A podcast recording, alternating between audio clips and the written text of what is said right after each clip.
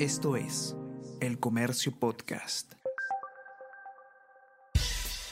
Buenos días, mi nombre es Soine Díaz, periodista del Comercio, y estas son las cinco noticias más importantes de hoy, martes 16 de agosto.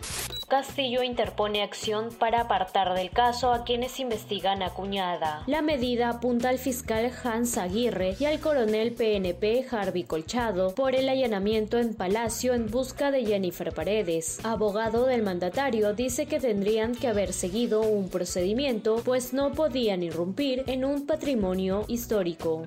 Congresistas investigados por la Fiscalía presidirán comisiones. José Luna de Podemos tiene causas por organización criminal y lavado de activos, pues está incluido en el caso Lavajato. Doroteo y Flores de Acción Popular por tráfico de influencias. Estos serían parte de los niños.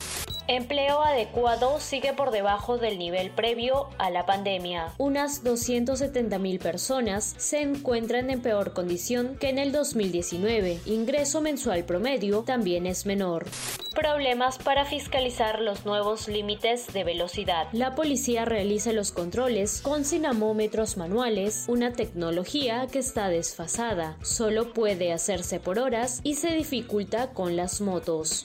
Denuncian falta de implementos médicos en 2 de mayo y María Auxiliadora. Personal del MINSA advirtió a El Comercio que en las farmacias de los hospitales María Auxiliadora y 2 de mayo no habría jeringas, catéteres, sondas, tubos traqueales, etc. Este diario realizó un recorrido y conversó con el MINSA.